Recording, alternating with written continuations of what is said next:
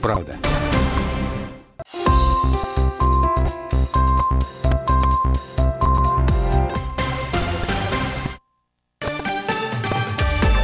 Новости на радио «Комсомольская правда». В студии с новостями Карина Минина. Здравствуйте. Крыша Ростовского музыкального театра горит на площади в 200 квадратных метров. Устрадавших по предварительным данным нет, как сообщил худрук учреждения Вячеслав Кущев. Огонь охватил стропила. Здание театра построили в 1999 году. У него силуэт рояля с открытой крышкой. Сейчас музыкальное учреждение находится на реконструкции. Число погибших из-за наводнения под Иркутском возросло до 24, так сообщили в экстренных службах региона. Сегодня в области восстановили почтовую связь с местным жителям из пострадавших районов. Досрочно выплачивают пенсию. Паводки в Иркутской области начались 28 июня. Было подтоплено почти 11 тысяч жилых домов в 107 населенных пунктах. 9 человек по-прежнему числятся пропавшими без вести. Сейчас подтоплено в регионе 190 домов. Следствие выяснит причину лишения статуса инвалида девушки с неизлечимой болезнью, как сообщил представитель столичного главка Следственного комитета Юлия Иванова. Сюжет о ней ранее показал один из федеральных каналов. Инвалидность девушки оформили в 2018 году. Она получила бесплатные лекарства и необходимые процедуры. Однако в этом году ей сказали, что ограничений по болезни нет, и она может лечиться самостоятельно. Теперь каждый месяц на медикаменты семья тратит около 100 тысяч рублей. О какой именно болезни идет речь, не уточняется. Почти два десятка рейсов перенесли в аэропорту Шереметьево из терминала Д. Связано это с, задерж... с задержкой выдачи багажа.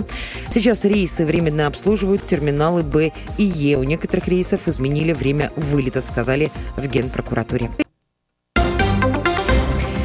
Футболистов Александра Кокорина и Павла Мамаева доставили в Белгородскую колонию. Они будут отбывать срок в исправительном учреждении номер 4, а сейчас они на карантине. Вместе с футболистами в колонию доставили еще одного фигуранта дела, брата э, Кирилла Кокорина. Александр Протасовицкий пока в московском СИЗО. Он и Павел Мамаев получили по одному году и пять месяцев в колонии за драки в центре Москвы. Кирилл Александр Кокорины по полтора года. Как пояснили в тюремном ведомстве, уже в колонии осужденные смогут подать ходатайство об условно-дословно досрочном освобождении. Новосибирской женской колонии открыли зал для шейпинга и йоги. Его оформили в спортивном стиле, а также установили теннисный стол. Говорится на сайте ФСИН по региону для удобства работы спортзала разработали график занятий по разным направлениям. Доллар на завтра 63 рубля 77 копеек, евро 71 рубль 46 копеек.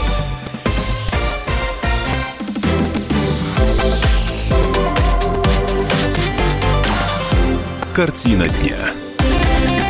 18.03 на часах. Всем добрый вечер. Это «Картина дня». Меня зовут Илья Архипов. Новости Владимира и региона прямо сейчас подробно.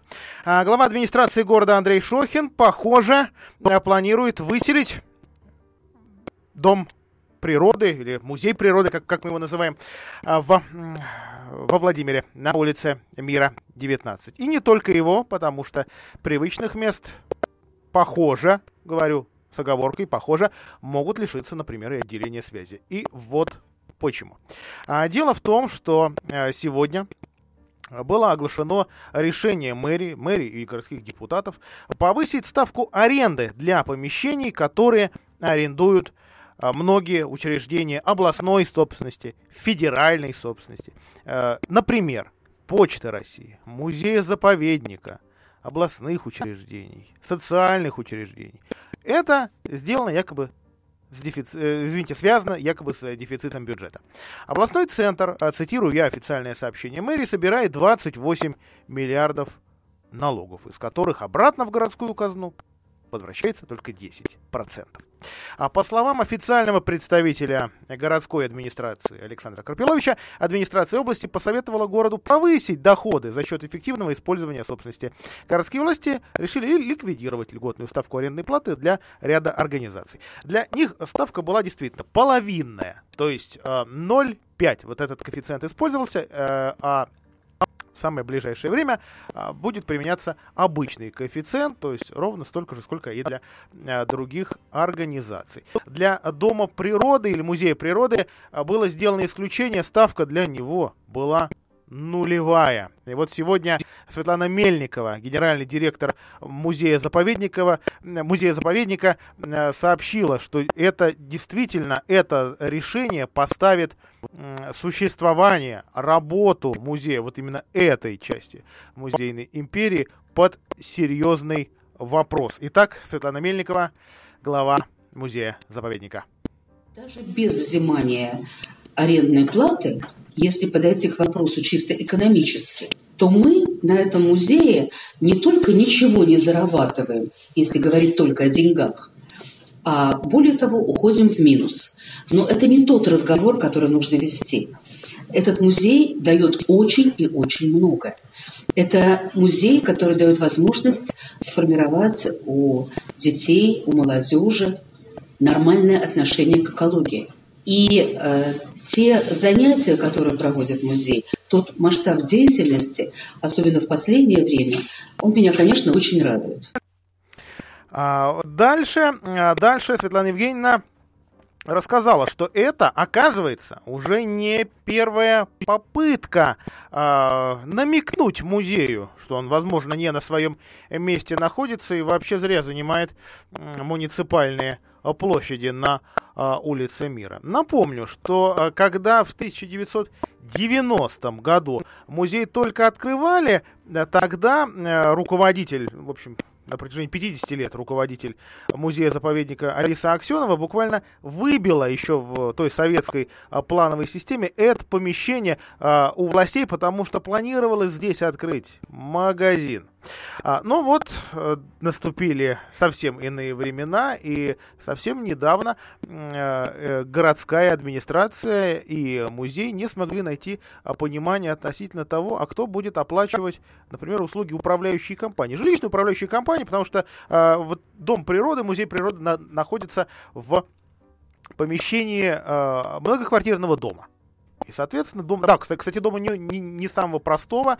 Об этом э, говорила Светлана Евгеньевна на, на сегодняшней пресс-конференции, потому что там бывают частенько и потоп, и чего там только не происходит из-за... Ну, в общем, из-за того, что действительно не самые простые э, жильцы. В нем понимания найдено не было. Собственником является город. И, э, естественно, это жилое многоквартирное помещение где живут жильцы. И на протяжении многих лет мы заключали договор с ООО «Жилищник» э, для сказать, содержания, общего содержания имущества. Но исходя из э, судебной практики, из законодательства, совершенно понятно, что это должно ложиться на плечи города. И когда мы обратились с тем, чтобы город заключил договор по этому обслуживанию, то мы тут же получили письмо, что если мы не возьмем это на себя, потому что у города средств на это нет, то с нами договор аренды будет расторгнут. Итак, э, город требует с музея-заповедника почти 5 миллионов рублей в год за э, этот самый э, музей природы. Музей эти деньги платить не хочет, потому что считает, что делает большое важное социальное дело, дело для детей, в том числе для детей слабовидящих, детей слепых.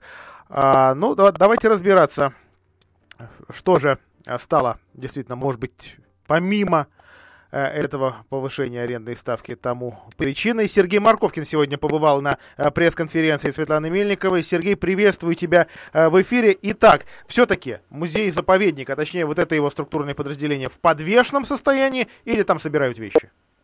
В подвешенном состоянии, потому что с одной стороны, вроде бы как можно и, допустим, переехать. И речь об этом идет. Но подходящего здания нет. А с другой стороны, вроде бы как можно попытаться договориться с городом, но пока не получается. То есть, э, как говорит Светлана Мельникова, вот у меня есть еще полгода на то, чтобы вопрос решить. То есть решение вступит в силу с нового года? Э, с начала 2020 года. Угу. А э, музей не хочет категорически платить, или он будет э, просить себе, ну, скажем, той же, той же льготной арендной ставки, которой ранее пользовались э, другие социальные учреждения, которая вот сегодня отменена? Я задал Светлане Мельниковой прямой вопрос. Как вы считаете, сколько вот вы готовы платить за аренду этого помещения? А, на что она прямо ответила, нисколько. То есть э, это принципиальная позиция о том, что э, подобного рода социальное учреждение должно получать аренду бесплатно. А, музей структура федеральная. А на помощь э, приходит или может прийти Министерство культуры. Об этой проблеме туда сообщали? Дело в том, что Светлана Мельникова не видит смысла обращаться в Министерство культуры с этим вопросом, потому что считает, что в качестве ответа получит что-то в духе, ну, это юридические вопросы э, городской администрации, вот они решают. А, говорит о том, что, ну, просто нет смысла обращаться к учредителю, она заведомо знает, в чем вопрос. Так же, как и нет смысла обращаться в суд и попытаться добиться а, безвозмездной аренды э, в этом судебном порядке, потому что Светлана Мельникова считает, что а, суд будет проигран заведомо. То есть э, представители администрации города найдут э, доводы, которые окажутся сильнее. А, и при прошлом руководителе, и при нынешнем музей просит, подыскивает себе э, какие-то новые помещения, например, под э, хранилище. Ну, действительно, не, не все получается хранить, не все святыни и богатства в подобающих местах, но какие-то действительно нужно еще и людям показывать, нечего э, там в сусеках и закромах гнить. Насколько я понимаю и помню, такие обращения были по зданиям на Георгиевской, по зданиям на Годовой горе. А, может быть, еще как, какие-то помещения тебе известны. Там есть какие-то перспективы? А, во-первых, э, здание есть еще одно на Дворянской, это дом 11 э, тоже обращалось. Клуб э, на, на Дворянской бывший, да? Да, сейчас пустой. Вот. Ну и также Годова гора, это бывший юрфак. Здание на Георгиевской действительно есть вариант. Но по ним, во всяком случае, вот по двум объектам, на Годовой горе и на Дворянской, мэрия города отказала, потому что, в частности, вот по Годовой горе это здание входит в приватизационную программу. А в принципе... То есть его хотят а... продать, но его несколько лет никто не может купить, потому что оно никому да? не нужно. Абсолютно верно. Его никто не приобретает, но оно находится э, в приватизационной программе. Это, это мне напоминает одну собаку, у которой на сене лежит. Э, ну, у нас много таких объектов, вы сами прекрасно Вот. А, и вообще Светлана Мельникова говорит о том, что нужно примерно где-то еще 2000 Э, квадратных метров площадей для того, чтобы организовать хранилище по всем тем правилам и, э, ну, скажем так, принципам, которые э, в современном мире существуют. А что стало вот той пружиной, из-за которой сейчас эта структура, этот музей природы вдруг стал неугоден, неудобен и неинтересен мэрии, потому что действительно, я думаю, городские чиновники прекрасно понимают, а, в какую ситуацию они поставили этот музей. Ну, все достаточно просто. А, дело в том, что администрация города не первый раз уже говорит о том, что в бюджете много дыр, э, денег не хватает, и э, это является основной причиной поднятия арендной платы. Решение э, принято советом, Владимирским горсоветом так что, в принципе, тут э, все достаточно банально, и постепенно вот э, идет этот процесс. Ну, туда же, между прочим, попали и другие федеральные структуры, например, Почта России, и тоже аренда платы. Сергей, а вот, кстати, кстати, ведь э, тоже не все помещения музея-заповедника они федеральной собственности, да? Есть ведь помещения и, и еще городские помещения. Вот там теперь тоже получается ставка повысится, там, где она была половинчатая. Да, а, причем а, есть очень интересный случай. Это, между прочим, здание дирекции в СНВ. Половина принадлежит городу, это музейная 2. Другая половина принадлежит области. Это здание, вот дом забыл, по-моему, 43-й а, по Большой Московской. А, так вот, а, городская часть повышает плату до 4 а, миллионов рублей, а областная остается пока на данный момент, во всяком случае, 1 миллион 200 тысяч рублей. Сергей, спасибо. Спасибо за комментарий. Вот такая, а, вот такая, похоже, непростая ситуация с деньгами а, в городском бюджете, с одной стороны, и с другой стороны, с деньгами же у музея, заповедника. И что будет дальше, А вот это хороший вопрос. Кто еще под угрозой, расскажу после рекламы. Картина дня.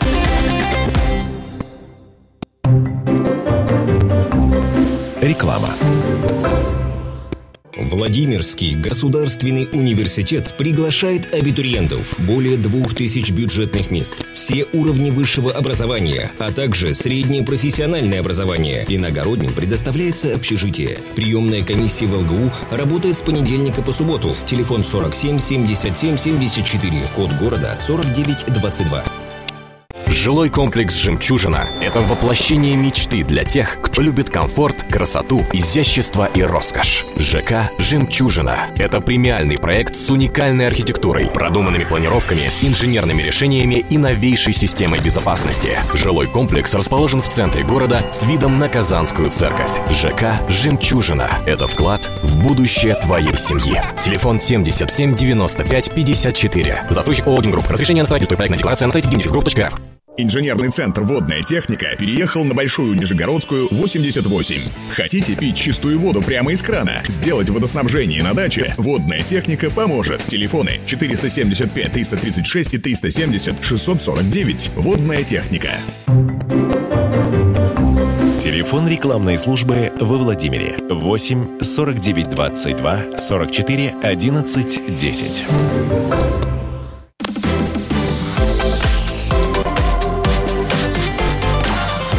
Картина дня. А, Итак, а, музей природы, который создан в 1990 году, сейчас под угрозой а, закрытия. Он в подвешенном состоянии. В музее работает 8 человек. По словам генерального директора музея-заповедника Светланы Мельниковой, в случае закрытия экспозиции смотрителей и кассира придется сократить, а научные работники останутся сидеть в кабинетах. Других помещений город не дает. Он заявляет, что готов э, лучше эти помещения продать. Пытается продать несколько лет. Они стоят пустые, горят. Там черти кто обитает. И их никому больше не отдают. А, напомню, все дело в том, что депутаты Владимирского горсовета, ну, а фактически мэрия, потому что горсовет у нас откровенно карманный, давайте честно это скажем, решили в два дня повысить плату за помещение шести отделений Почты России. Это грозит тем, что несколько отделений могут попросту закрыть. Понятно, что Почта России также несет а, социальную функцию, ну и это не э, помогает и не позволяет жировать. Э, цитирую я Сергея Орлова, руководителя Федерального управления почтовой связи по Владимирской области. «Э, частично наше отделение находится в собственности России, и мы ими оперативно управляем. Частично мы находимся на тех площадях, которые арендуем у муниципалитетов. В большинстве случаев э, есть возможность получить льготную ставку аренды, так как, по сути, мы являемся социальной организацией. Честно говоря, мы с огорчением увидели такое отношение к почте России. А, это конец цитаты. Я отмечу, что сегодня руководитель федерального управления, извините, э, вот этого регионального управления, э, федерального управления почтовой службы по Владимирской области Сергей Орлов узнал о повышении арендной ставки от владимирских журналистов, когда они действительно довольно открытому э, чиновнику э, задали вот такой э, вопрос. А, арендная плата будет повышена для шести отделений, они находятся в Мостострое, в Лесном, Коммунаре, на Устье-на-Лабе и Василисина. Ну, то есть вот так их вроде бы, э, да, одно, одно не сказал, это проспект строителей. Кстати, самая высокая арендная плата вот за отделение на проспекте строителей после повышения вырастет на 50 тысяч рублей э, в месяц. При этом, по словам руководителя отделения, 30% почтовых отделений в нашем регионе прибыли не приносит. Продолжаю цитировать Орлова. Мы будем стараться сохранить наше отделение на, на тех площадях, где они находятся. Если же это будет экономически невыгодно, невыгодно, будем искать площади рядом, потому что люди уже знают отделение, туда ходят. В общем, по-другому сделать не можем. А, областной центр э, собирает, напомню, как отметило, отмечалось, 28 миллиардов рублей налогов, в городскую возвращается 10%. Э. Ну вот давайте я еще раз процитирую Александра Карпиловича. Мы прислушались к рекомендациям наших уважаемых партнеров из администрации области и предложили им оплачивать аренду по нормальной ставке, которая действует для всех простых смертных. К великому сожалению, наши депутаты это решение принимали с тяжелым сердцем. Туда попал ряд социальных учреждений, либо областных, либо федеральных, говорит Карпилович. Итак, кому повысили ставку помимо музея природы, которая была нулевой, и, соответственно, кому еще повысили, у кого она была пол, в полцены. Э, итак, это шесть отделений Почты России и еще несколько федеральных областных учреждений, спортивные секции и кружки. В частности, одна из них находится в Перекопском городке. Там прикинули, что должны будут собирать в год а, за помещение примерно миллион рублей. Большую часть помещения, чуть-чуть больше половины, не используют, потому что оно просто убито, его не, нельзя использовать, но такое сдает мэрия. А вот теперь придется искать новое помещение, либо, либо закрываться. Вот так нам коротко, что называется, без, фамилий, без адресов просили э, передать, просили эту мысль э, транслировать. И, похоже, такие новости в ближайшие дни будут э, поступать с некой периодичностью. Дело в том, что, ну, да, да до 2020 года время еще есть, а вполне возможно, что кто-то сможет и а, договориться. Ну, что касается Почты России, у, у Почты России 440 отделений связи а, во Владимирской области. А, вот так. Кстати, только власти областного центра сейчас решили отменить эту льготу. У всех остальных понижающий коэффициент. Это такая ну, добрая или недобрая, ну, в общем, просто, просто сама по себе традиция. Принимаем звонки наших радиослушателей. Наш номер 44 13 и 41. Добрый вечер, слушаем вас. Добрый вечер, слушаем вас. Добрый вечер, Александр. Говорите, пожалуйста. Илья, скажите, это получается так, что вот э, когда приводили приватизацию, то ну, государственных учреждений, то э, провели приватизацию только доходов, прибыли, да, то есть вот эти помещения Почты России, там, музей, заповедник, здания, они не входили э, в зону ответственности за приватизацию. То есть это получается что? Такая схема мошенничества э, распространена у нас в России?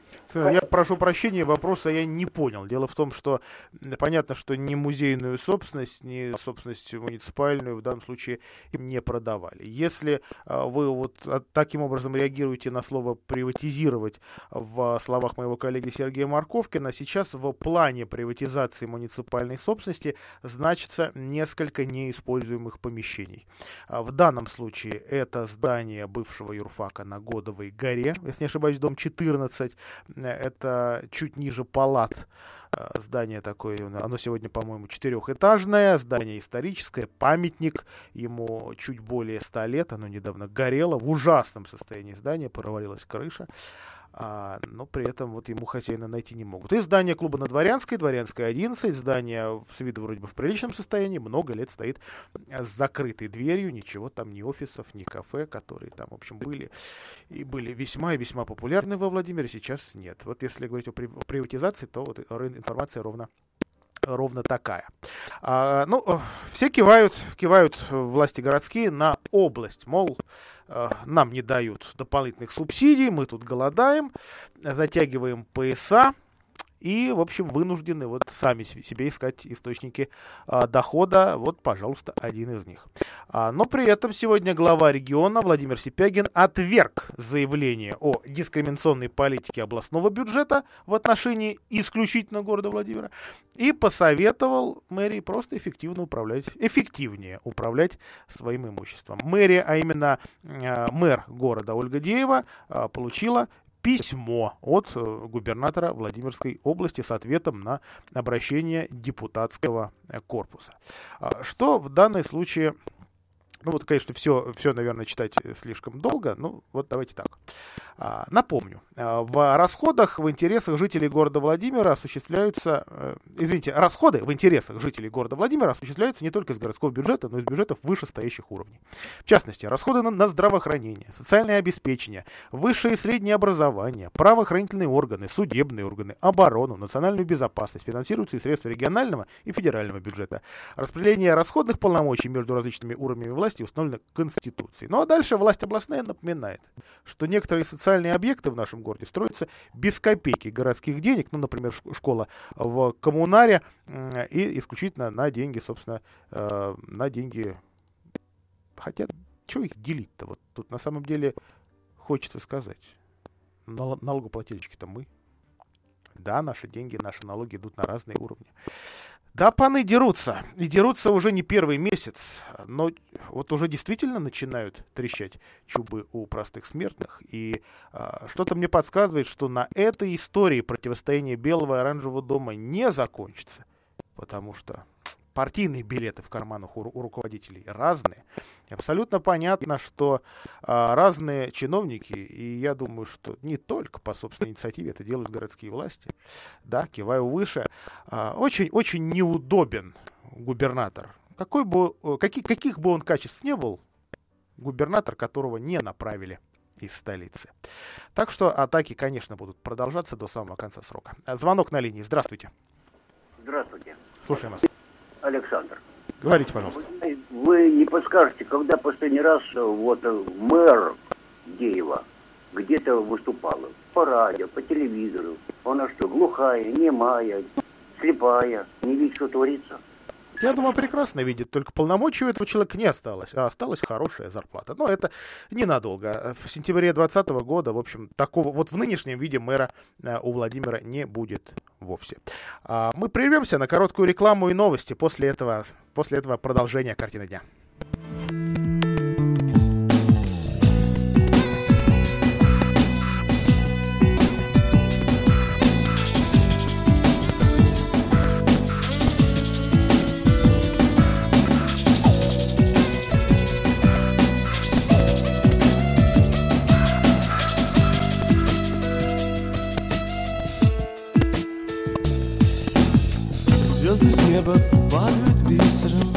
Я сижу на окне под звездами Жду удачу, удача близится. Нависает удача гроздями Жизнь на Марсе, смерть на Юпитере. На Луне есть лунные кратеры А Гагарина зря обидели. Принесли похоронку матери За звезду полжизни За луну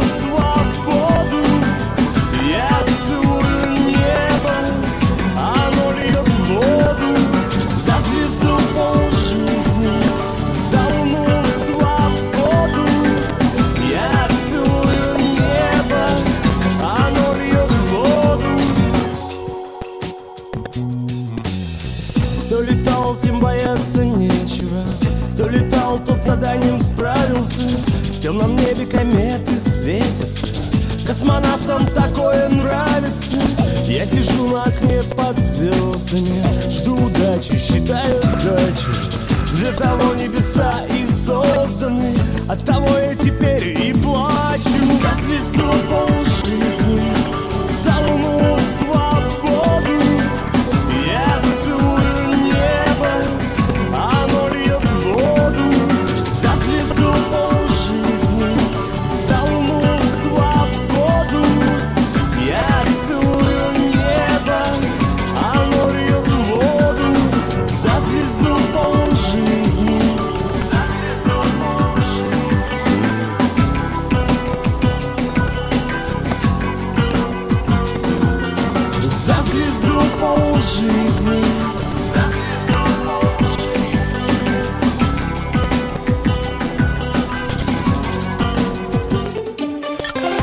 Реклама. Только с 16 июня по 15 сентября. Скидки 10 и 15% для взрослых и детей в санатории «Русь» в Анапе. Проживание, питание и лечение включено. Звоните 8 800 201 2030.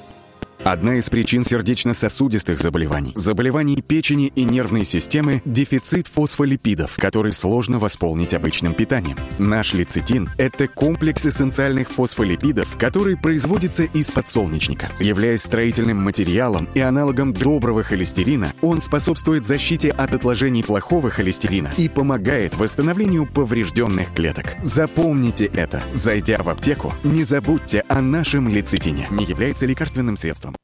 Управляющая компания «Перспектива» представляет новый коттеджный поселок Светлогорье. Вся инфраструктура Анапы всего в 6 километрах. Есть возможность подключиться к электричеству. Светлогорье только выходит в продажу, поэтому стоимость участков на данном этапе самая привлекательная. Подробная информация по телефону 8 800 500 66 86.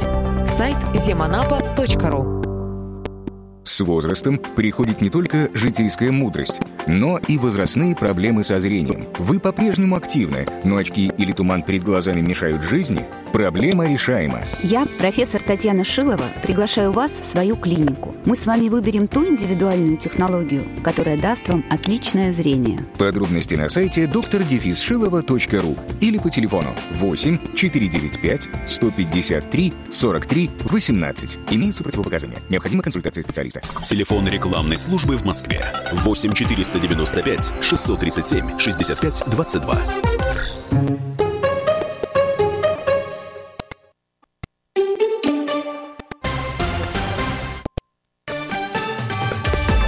Новости на радио «Комсомольская правда». В студии с новостями Карина Минина. Здравствуйте. Владимир Путин заявил, что ему известно об участии грузинских снайперов в событиях на Майдане в 2014 году. При этом президент России полностью исключает применение силы для наведения порядка со стороны тогдашнего руководства Украины. Также Владимир Путин считает, что отношения двух стран осложняет пропаганда Киева. Президент сказал об этом в интервью в новом фильме американского режиссера Оливера Стоуна «В борьбе за Украину». Эту ленту показали на фестивале в Италии. Отношения Москвы и Киева резко ухудшились после госпереворота на Украине в 2014 году. Украинские власти неоднократно обвиняли Россию во вмешательстве во внутренние дела страны. В январе 2015 года Верховная Рада приняла заявление, в котором Россию назвала страной-агрессором. Новый защитный саркофаг установили над четвертым реактором Чернобыльской АЭС. Президент Украины Владимир Зеленский завтра примет участие в церемонии начала эксплуатации, сказала пресс-секретарь украинского лидера Юлия Мендель. Кроме Зеленского, на торжественное мероприятие в Чернобыль прибудут и представители Европейского банка реконструкции и развития. Они финансировали строительство. Отмечается, что в этот день туристы смогут посещать зону отчуждения в обычном режиме, хотя изначально территорию планировалось закрыть. Строительство Строительство нового саркофага началось еще в 2007 году. Из-за больших размеров его пришлось устанавливать двумя частями. Их соединили только в 2015 году. Четвертый энергоблок АЭС взорвался в апреле 1986 года. После аварии над реактором возвели саркофаг, который спустя годы начал разрушаться. Госдума запретила передавать коллекторам долги россиян по ЖКХ. Документ принят во втором чтении. Спикер Госдумы Вячеслав Володин пояснил, что граждане регулярно обращаются к депутатам за помощью, поскольку им звонят с угрозами, вплоть до применения физической силы. В случае принятия законопроекта право взыскивать задолженность останется только у управляющих компаний, ТСЖ, жилищных кооперативов и ресурсно-снабжающих организаций. Центр организации дорожного движения опубликовал список адресов дорожных камер в Москве. Он появился на сайте организации. Ранее требование не прятать камеры видеофиксации на российских дорогах озвучил Владимир Путин на заседании Госсовета. Это было 26 июня. И в завершении выпуска о валюте погоде. Курс доллара на завтра 63 рубля 77 копеек, евро 71 рубль 46 копеек. В Москве завтра малооблачно, вечером возможен дождь, температура до 19 тепла.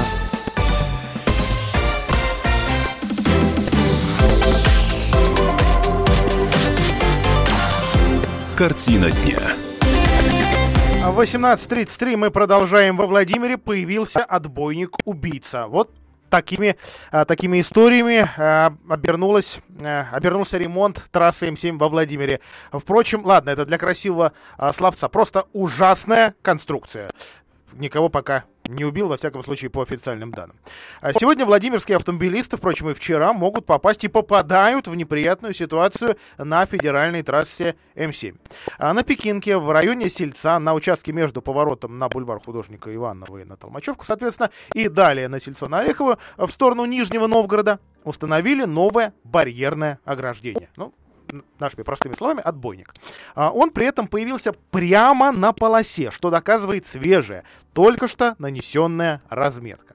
А, ну, видимо, здесь я могу только предполагать, потому что к данному часу никакого официального комментария от управления трассы М7 Нижний Новгород, что это было, у нас нет.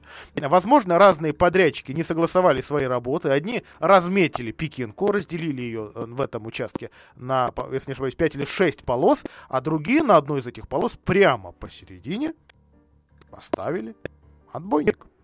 А, с одной стороны, отбойник нежданчик обозначен желтым вот этим кубом с э, синей стрелкой, но только с противоположной стороны. А по ходу движения появляется прямо по центру левой полосы и никак не обозначен.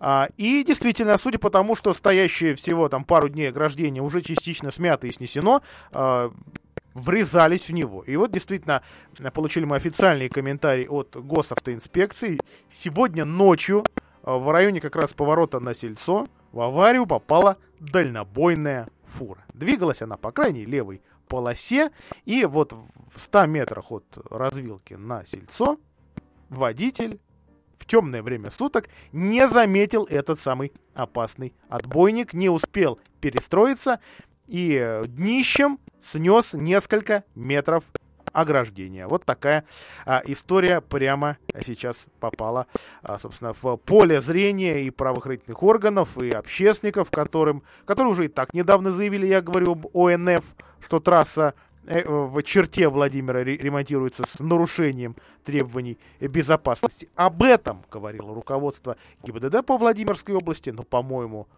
вот этот звоночек, он я даже не знаю, слава богу, что не дошло ни до чего серьезного, потому что в данный момент разметка, новая разметка, реально путающая водителей, частично закрашена. Об этом а, нам сообщили наши постоянные радиослушатели. Уважаемые владимирцы, вот давайте все-таки поговорим, э, время, я я думаю, пришло, о, о качестве ремонта в этом году, в 2019 году, качестве ремонта и безопасности этого ремонта на Пекинке в черте а, Владимира. В прошлом году действительно мы с вами а, довольно подробно эту тему обсуждали. И а, главное, если не единственное, что беспокоило водителей, ну, наверное, это две были, две были проблемы. Это темнота на трассе. Одна из проблем, если помните, банальное воровство аккумуляторов, э, которые питали подсветку знаков и столбов. И вторая проблема вот эти стыки.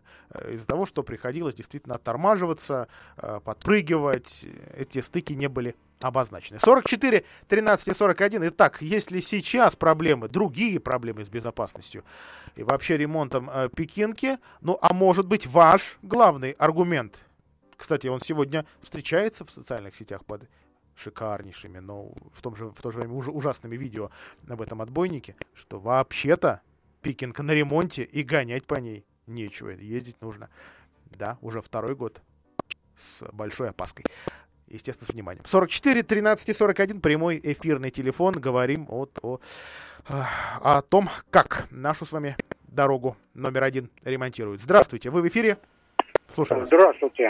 Э, я вот хотел бы обратить внимание на разметку, которая находится на перекрестке Суздальского проспекта Ростовчина.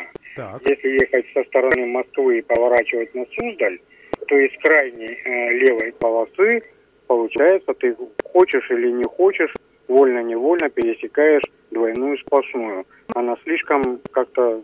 Ну, слишком она длинная, слишком она заходит во Владимир, да, на Пекинку.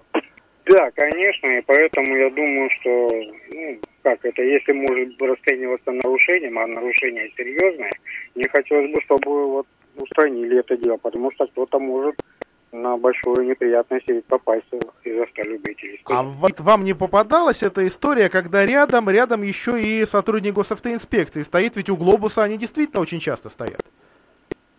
Да, они там стоят, но во всяком случае я как бы не видел, чтобы там, uh-huh. там не попадал и не видел, чтобы за это останавливали. Ну просто вот предупреждение этих вот э, ситуаций хотелось бы, чтобы это было как-то и обратили внимание и исправили. Спасибо вам большое. Действительно, мне уже попадались видео в тех же самых популярных группах автомобилистов в социальных сетях как раз об этой самой двойной сплошной. Но опять же, а, ну, я вам уже как-то рассказывал, что есть разные даже блогеры, которые готовы подобные истории вообще провоцировать, да? Вот они, проезжая, заезжая колесами или вынуждены заезжая колесами на эту двойную сплошную, дальше следуют мимо инспекторов ГАИ. Нет, не, во всяком случае, на этих видео никого не останавливают. То есть доказать, что это ловушка ГИБДД у блогеров и у просто тех, кто такие ролики в интернет выкладывать любит. А, не получилось, но правда, правда, действительно очень сложно. А, и советую сейчас многим, а, особенно при соседстве с фурой, которая может находиться, например,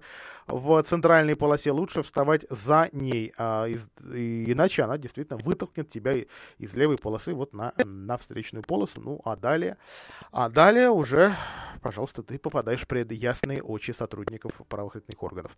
44, 13 и 41 о качестве качестве безопасности ремонта Пекинки предлагаю поговорить прямо сейчас нашим радиослушателям. А, напомню, вот на данный, на данный момент у нас еще нет, я не увидел у коллег из других владимирских СМИ каких-то комментариев относительно того, что это за недоговоренность, ошибка или еще какая-то проблема с разметкой, из- из-за чего, ну, естественно, можно предположить, а, пострадала, пострадала как минимум одна фура. А, есть у нас уже фотографии в распоряжении, э, смятое лобовое стекло, естественно, переднее оперение э, тягача, но вроде бы, вроде бы все обошлось по сводкам никак не, не проходила эта история, э, то есть нет пострадавших. 44, 13 и 41. Добрый вечер, вы в эфире, давайте знакомиться. А, добрый вечер, Николай, Москва. Ну, по поводу разметки на Служеском повороте, там раньше гаишники ловили и выписывали штрафы. Но сейчас перестали. Может, им сказали, что это не делать. А так штрафовали, я знаю точно. Ну, а так Пекинка, что Пекинка? Ее ремонтируют. Надо знаки, конечно, ограничить, вешать по скорости. Пока не закончится ремонт, вот это будут аварии. Ну, в поребрик, то еще куда. Спасибо большое. Действительно, действительно, на моих глазах э, в те же самые бордюры, в те же самые сложенные бордюры, в те же бетонные ограждения влетали автомобили, которые ну да, пожалуй, пожалуй, ехали заметно быстрее, чем того требуют, требуют не знаки, не требования безопасности, а, наверное, здравый смысл а, на дороге, которая действительно на практически всем своем протяжении находится в состоянии серьезного долгого ремонта. Ну, напомню, что сейчас основной а, участок ремонта как раз вот, вот именно а, здесь и тот же самый, тот же самый отбойник, он будет появляться ну, практически на, на, на всем протяжении этой дороги, но зато кое-где уже, слава богу, понятно, что все-таки Пекинка хоть немножко, хоть где-то достала. А шире, э, что нам изначально вроде бы даже не, не обещали, потому что проект подробный пресса в прошлом году так ведь и не получила. 44 13 41. Добрый вечер, говорите, пожалуйста. А, Илья, здравствуйте, Николай. Очень да, приятно вот... вас слышать в, еще и в хорошем качестве, Николай. Говорите, пожалуйста. О, я, я рад за тебя. А, так, ну, тем не менее, вот смотрите, Илья, очень большая действительно проблема. Вот у нас в центре, да, вот где так называемые вот три дурака, да, там вот эти поставили, вот цепи натянули вот среди вот таких вот там, то есть туристы не могут заехать, туристические автобусы. Им приходится высаживать на, на то есть остановки, чуть-чуть подальше остановки. То есть мне, например, чтобы объехать вот этот туристический автобус, да, приходится, то есть свой ряд, э, соседний ряд и частично э, встречную полосу перекрывать просто. То есть это вообще страшно. Хорошо-то ребята там некоторые, кто на встречу едут, есть останавливаются, дают автобусу проехать. Вот там проблема вообще великая. Я не знаю, куда власти смотрят. Просто страшно. Спасибо большое. Уже действительно туроператоры, по-моему, дважды обращались в городской администрации с, с просьбой ну, убрать хотя бы частично эти самые отбойники, потому что ничего хорошего, извините, не отбойники, конечно, а эти бетонные декоративное ограждение с цепочками, ничего хорошего не, не получается. Из-за этого заторы в центре и просто, просто получается, что выполняя э, букву одного э, нормативного акта, плюют на остальные. Ну, потому что так вот, ну, потому что не получается совместить. Видимо, будем тоже к этой теме еще больше возвращаться. Вообще, музей-заповедник тоже по этой теме а, тревогу бьет. А, мы сейчас прервемся. А, после а, короткой рекламы расскажу о том, на что владимирцы тратят материнский капитал. Картина дня.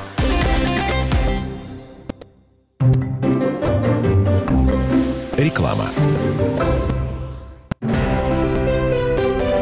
Полезное радио. И вновь у нас в гостях ведущий специалист магазина «Домовой». Сегодня говорим о мифах, связанных с бытовой техникой. Сергей Викторович, многие считают, что импортная техника лучше, чем отечественная. Хотелось бы услышать мнение специалиста. Магазин «Домовой» продает как импортную, так и отечественную бытовую технику отличного качества. Современная техника собирается на высококлассном оборудовании по новейшим технологиям и соответствует мировым стандартам. Бренды «Атлант», «Бирюса», «Позис», «Гефест», «Дарина», «Эликор», «Термекс» прочно заняли свое место в наших квартирах. «Атлант» же производится в Беларуси? Да, это именно так. Многие наши покупатели считают, что техника «Атлант» производится у нас. Это связано с тем, что завод существует более полувека, и его история история началась еще в Советском Союзе. Современный Атлант, он какой? С капельной оттайкой и системой No Frost. Высокий и низкий, узкий и широкий. Очень вместительный и надежный с гарантией завода 3 года. Домовой более 20 лет продает холодильники этой марки. Завод Атлант, например, уже 15 лет производит автоматические стиральные машины, и они тоже нашли своего покупателя. Белорусская продукция пользуется устойчивым спросом. Мы предлагаем большое количество газовых и электрических плит Гефест. Также набирает популярность и встраиваемая техника, произведенная этим заводом. Магазин «Домовой» знакомит покупателей с гомельскими газовыми плитами «Цезарис». На эту технику очень привлекательная цена. Начинается дачный сезон. Наш магазин готов предложить широкий ассортимент газовых и электрических настольных плит «Гефест», холодильников «Саратов» и «Бирюса», полуавтоматических стиральных машин «Фея», сушилок для овощей и фруктов «Дачница». Мы ждем вас по адресу Владимир, Большая Нижегородская, 36. Всю технику в дом покупай в Домовом. Полезное радио. Телефон рекламной службы во Владимире 8 49 22 44 11 10.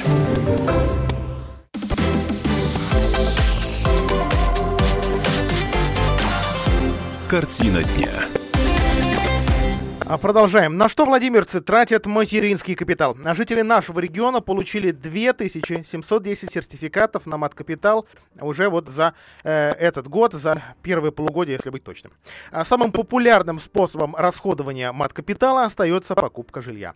На это деньги потратили 92% и 80% от всех его обладательниц.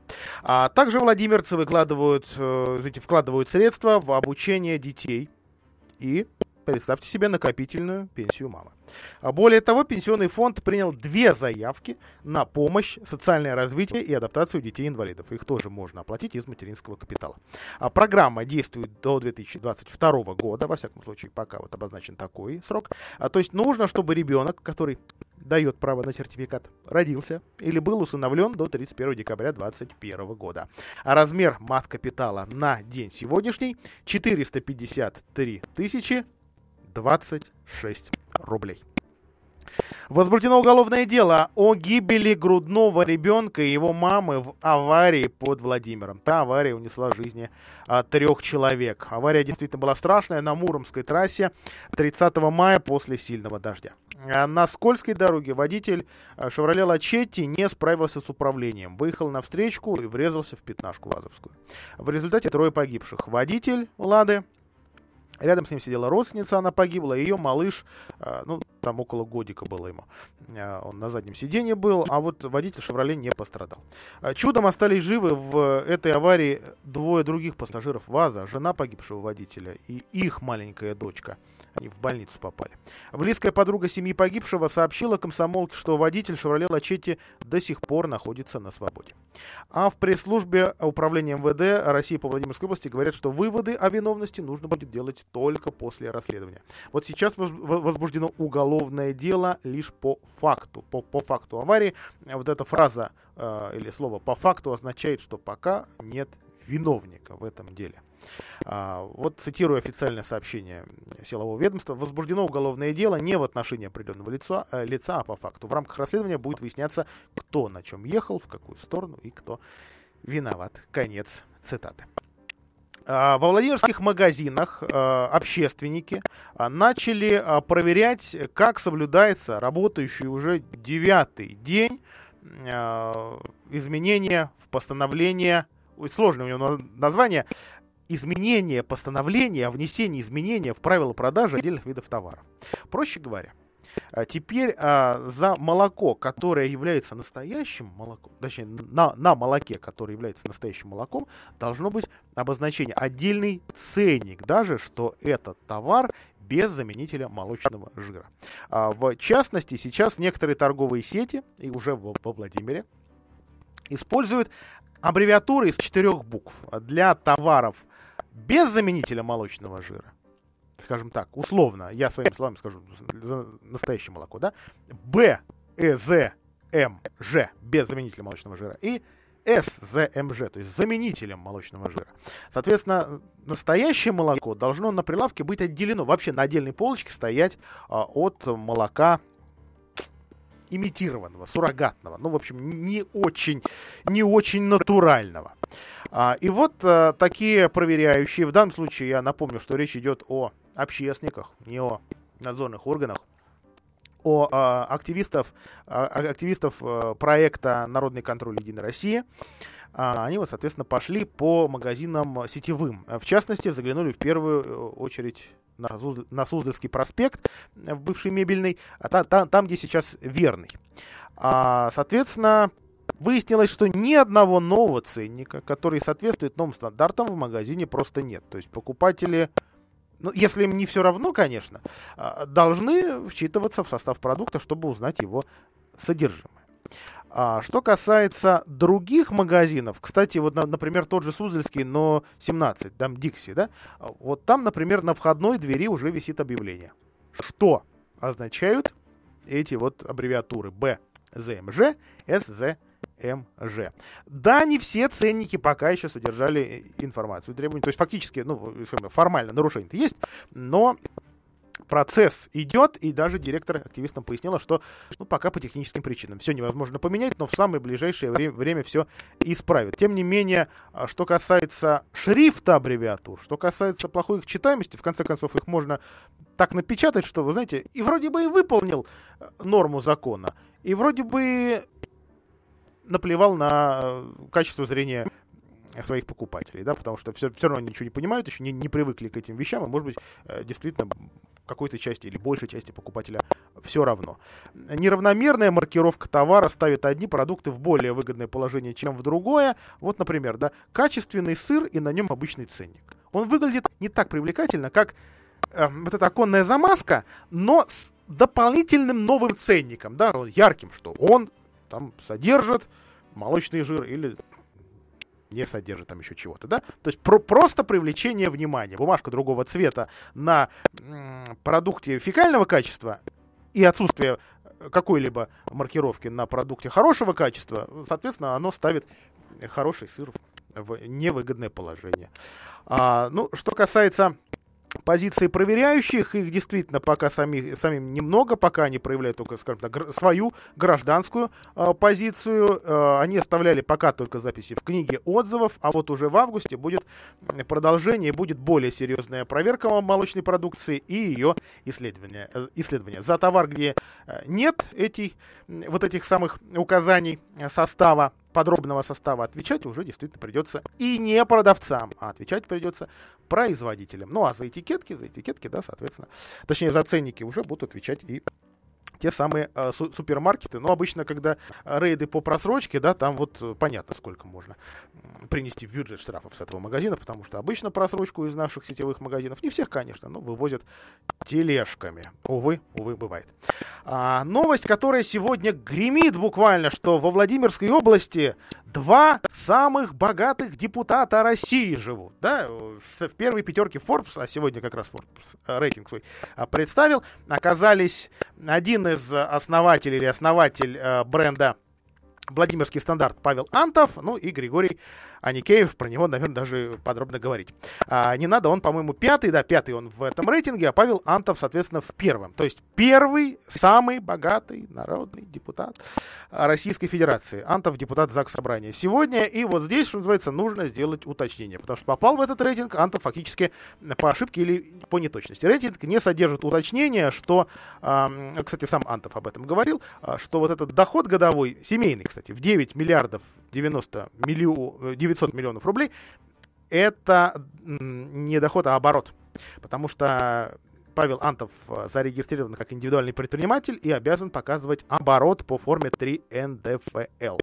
Но вот таким образом Владимирский депутат более чем вдвое опередил по заработку ближайшего преследователя, похоже, настоящего самого богатого депутата России, вице-спикера ЗАГС Собрания Челябинской области Константина Струкова. Ну, в общем, Владимирская область на первых строчках, но стоит ли гордиться таким рейтингом, тем, что у нас сразу два таких депутата, или просто гордиться тем, что люди умеют зарабатывать деньги и организовывать рабочие места в нашей области. Давайте об этом как-нибудь порассуждаем, но уже не сегодня. Всем хорошего вечера.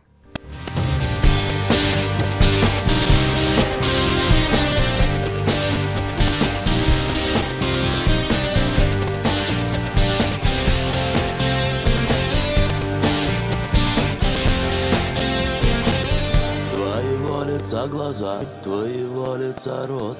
Не забуду никогда, даже если умрет Даже если умрет мировой океан. И не рыбы вместо рыб будут плавать там.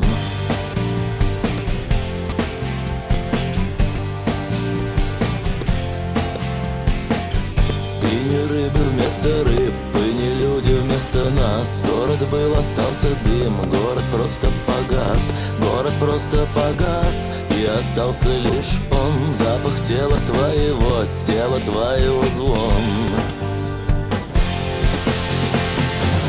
Цветут цветы, ни я, ни ты.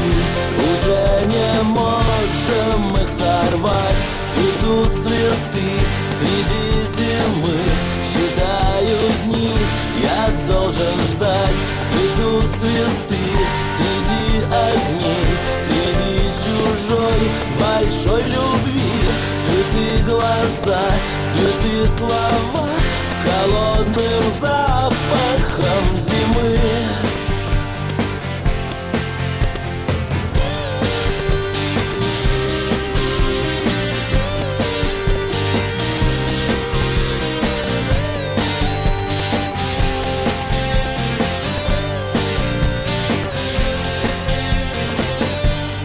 птицы вместо птиц в облаках О тебе свои песни поют. Вовсе не о весне на холодной земле. Населенной извне приземляются они Инопланетяне. Цветут цветы, ни я, ни ты. Уже не можем их сорвать. Цветут цветы среди зимы Считаю дни, я должен ждать Цветут цветы среди огней Среди чужой большой любви. Цветы глаза, цветы слова С холодным запахом зимы.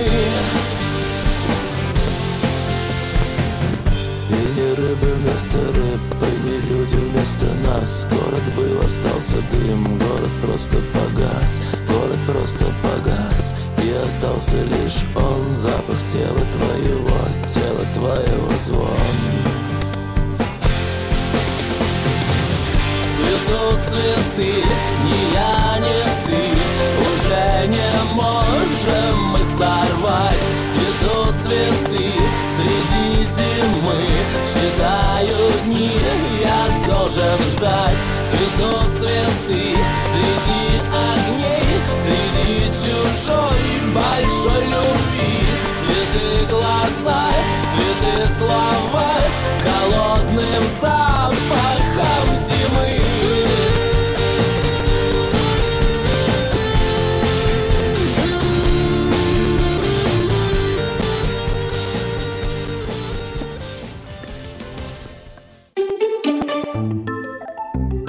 Виталина Маргунова. У недавно родившейся малышки очень необычное имя, и родители выбрали его неспроста. Виталина значит «полная жизни». Назвав ее таким именем, любящие мама и папа хотели придать малышке сил, чтобы она боролась с болезнью. Еще до рождения Виталины родители знали, доченьке предстоит много испытаний. У нее врожденный порог сердца. Малышка появилась на свет несколько недель назад, и ей предстоит перенести две сложные операции. Стоят они более 4 миллионов рублей. Вместе мы можем помочь. Это очень просто. Отправьте СМС-сообщение со словом «просто» на короткий номер 4345, и 100 рублей поступят на счет благотворительного фонда помощи детям World Vita для Виталины Маргуновой. Он променял вечер на утро, чтобы вырвать вас из объятий сна. Он не зверг скуку и уныние и стал богом эфира. Максим Шевченко на радио «Комсомольская правда». Вы готовы встать вместе с ним? В 8 утра каждый понедельник. Твое утро никогда не будет прежним. Программа Максима Шевченко «Доживем до понедельника». 8 часов по Москве. Всем привет, меня зовут Владимир Шахрин. Я играю, пою в группе Чаев, а вы в данный момент слушаете радио «Комсомольская правда» и совершенно правильно делаете.